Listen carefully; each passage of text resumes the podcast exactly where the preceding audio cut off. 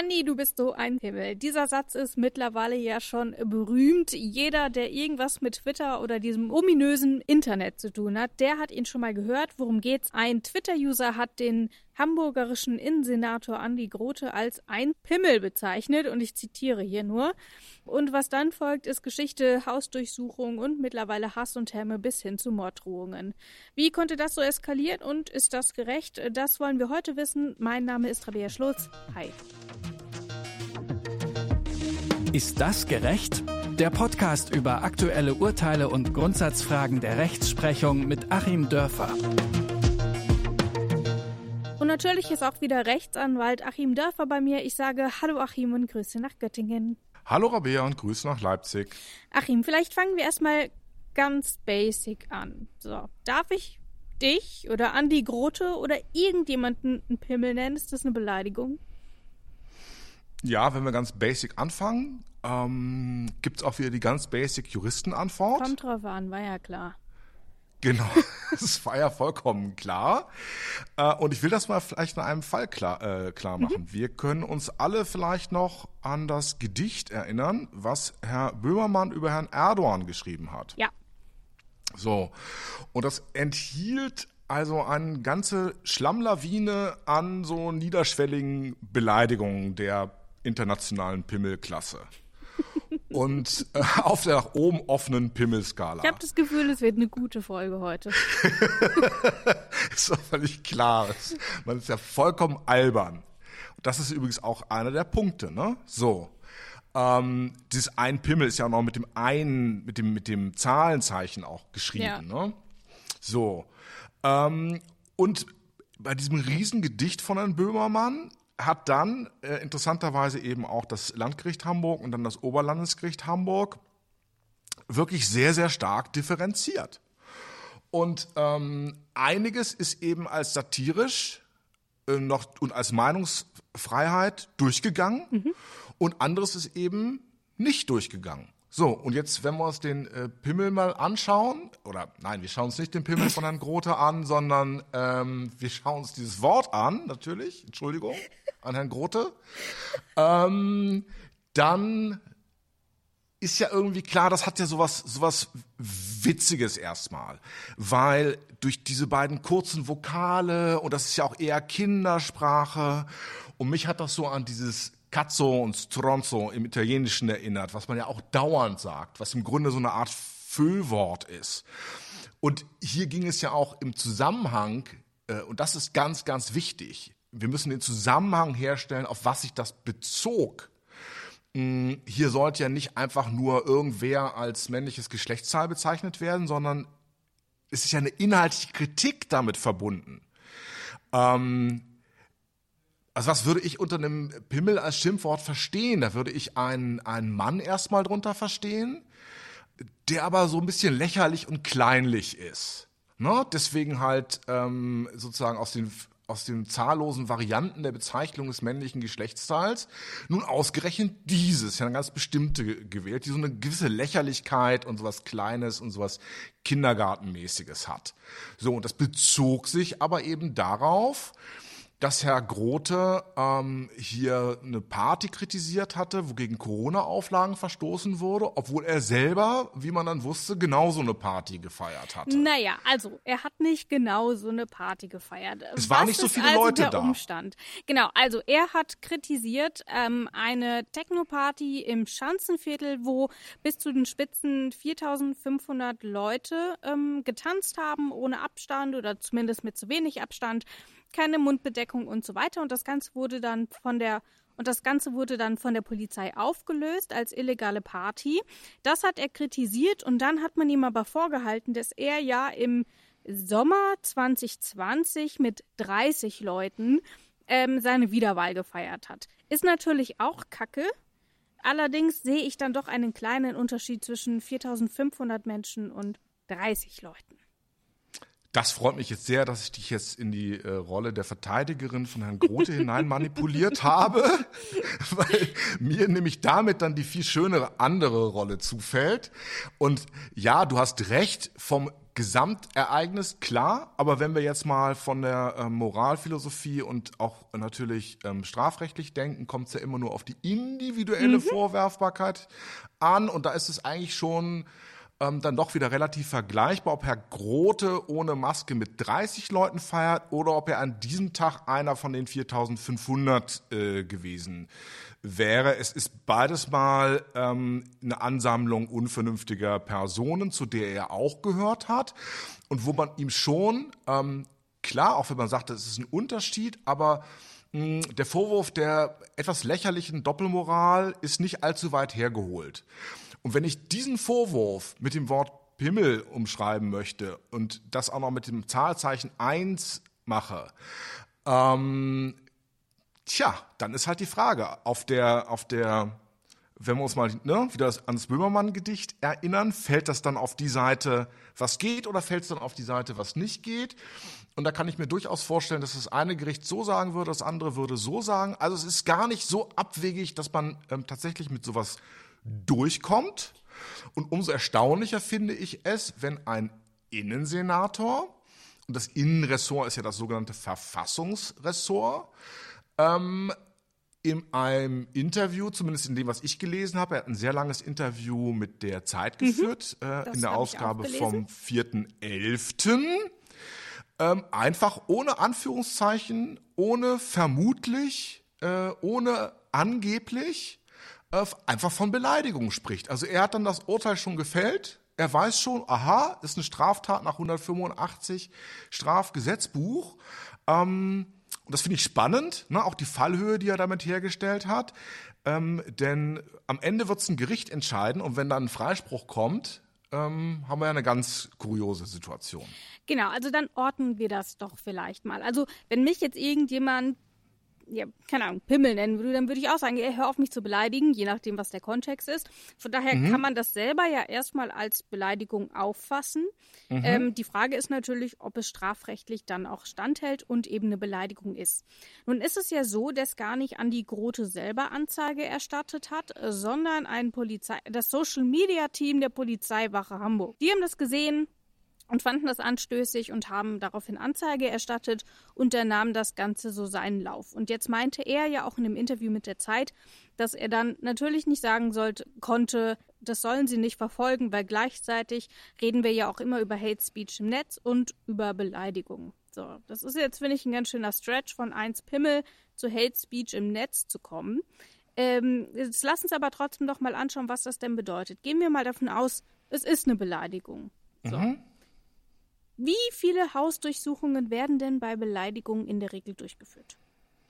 Mm, Im Schnitt so 0,0.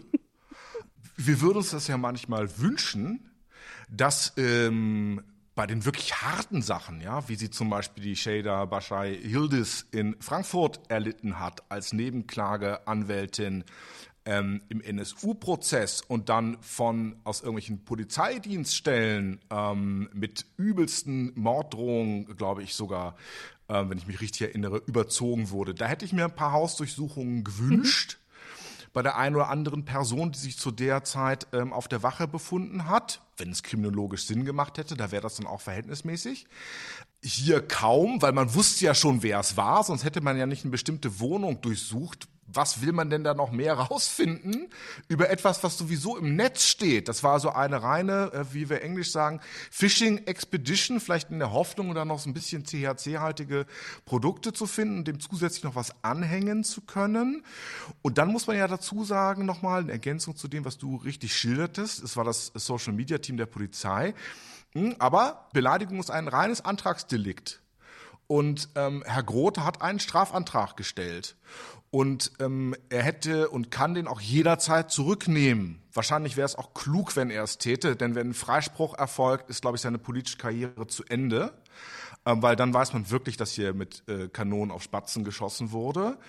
Er hätte ihn jederzeit zurücknehmen können und die Begründung, ich habe sie ja auch gelesen, hm, er wolle quasi die Polizei nicht im Regen stehen lassen, sich selbst nicht unglaubwürdig machen, wenn er immer dagegen mhm. ist und hier das nicht durchzieht. Nein, das passt nicht. Das sind ja unterschiedliche Grade, über die wir reden.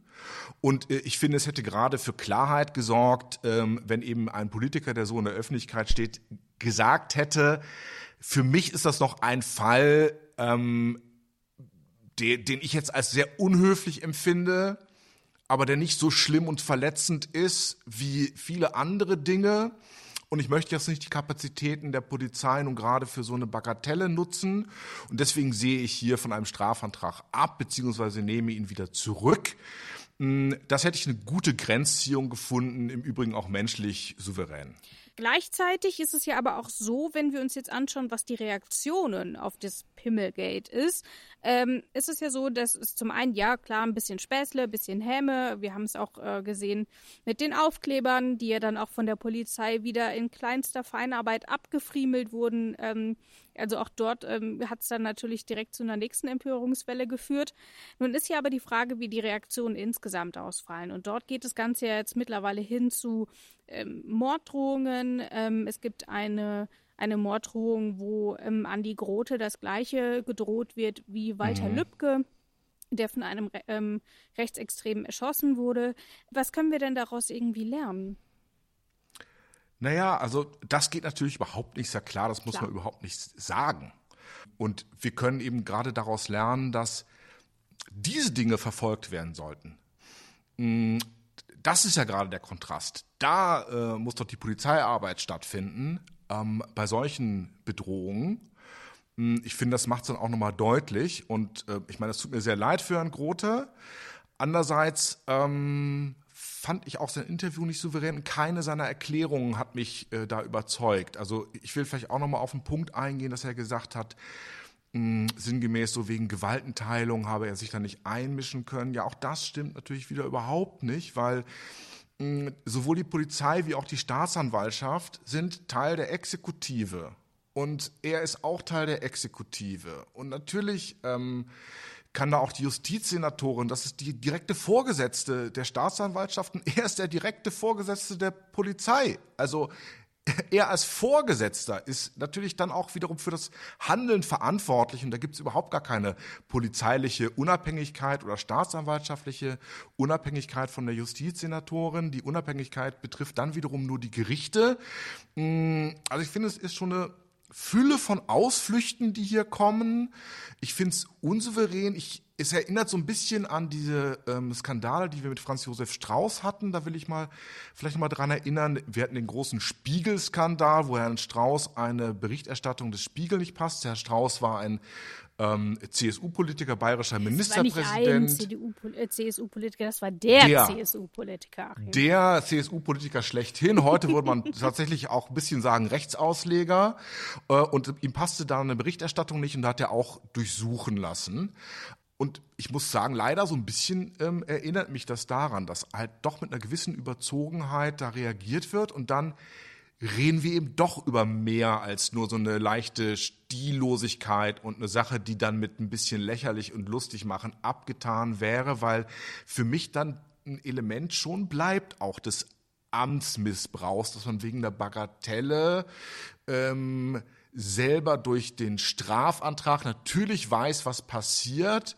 Und mir kann er auch nicht erzählen, dass er nicht die Erwartung hatte, dass die Polizei natürlich die Hacken zusammenschlagen und besonders hart ermitteln würde, weil eben, wie gesagt, der direkte Vorgesetzte.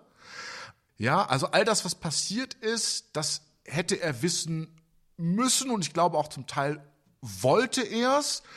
Und insofern hat er das lächerlich machen verdient und das Bedrohen natürlich gar nicht verdient. Das wird sich dann wahrscheinlich auch vor Gericht zeigen, wie dort die Verstrickungen waren.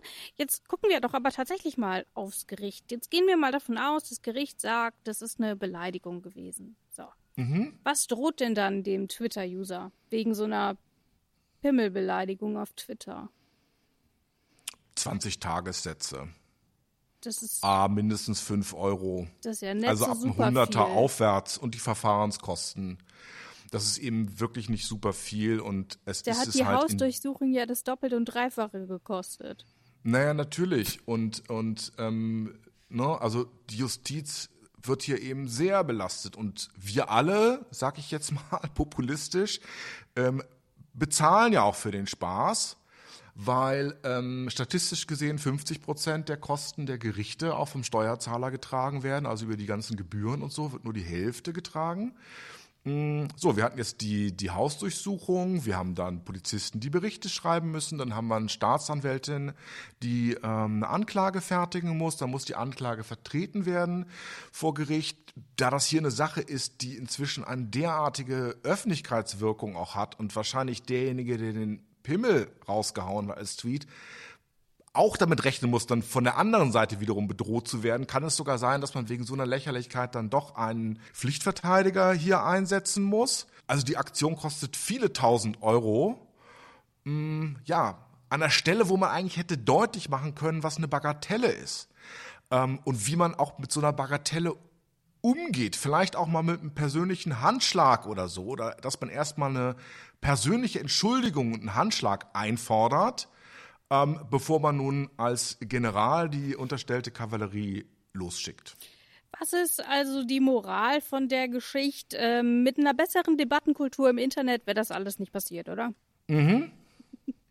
Was sagst du denn dann? Ist es dann gerecht? Ich sag mal, du sagst nein. Nein, ich finde es so nicht gerecht und es wäre ein spannender Fall gewesen, um eine andere Lösung zu finden.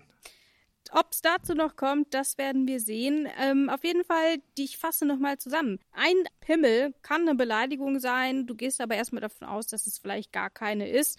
Ähm, und der ganze Spaß war deutlich teurer, als einfach zu sagen, yo, ich habe Mist gebaut, fertig erledigt. Jawohl. Gut. So einfach kann es manchmal sein. Und dafür haben wir jetzt 20 Minuten gebraucht, Achim. Ja, aber wir sind nicht so teuer wie irgendwelche Richter und, und ein ganzer, äh, ganzes ja, Auto voller Polizisten. Wir dürfen uns die Zeit nehmen. Ja, genau. So, das ist ja auch das Schöne an Podcasts. Ne? das war's für diese Folge. Ähm, ihr könnt diesen Podcast abonnieren, zum Beispiel bei Spotify oder auch bei dieser. Und natürlich könnt ihr uns auch eine Bewertung dalassen, zum Beispiel bei Apple Podcasts. Mein Name ist Rabea Schlotz und mein, naja, nicht gegenüber, aber mein akustisches Gegenüber, das ist Achim Dörfer. Ich sage danke, Achim, für deine Zeit. Ich danke dir, Rabea. Ciao. Tschüss auch von mir. Ist das gerecht? Der Podcast über aktuelle Urteile und Grundsatzfragen der Rechtsprechung mit Achim Dörfer.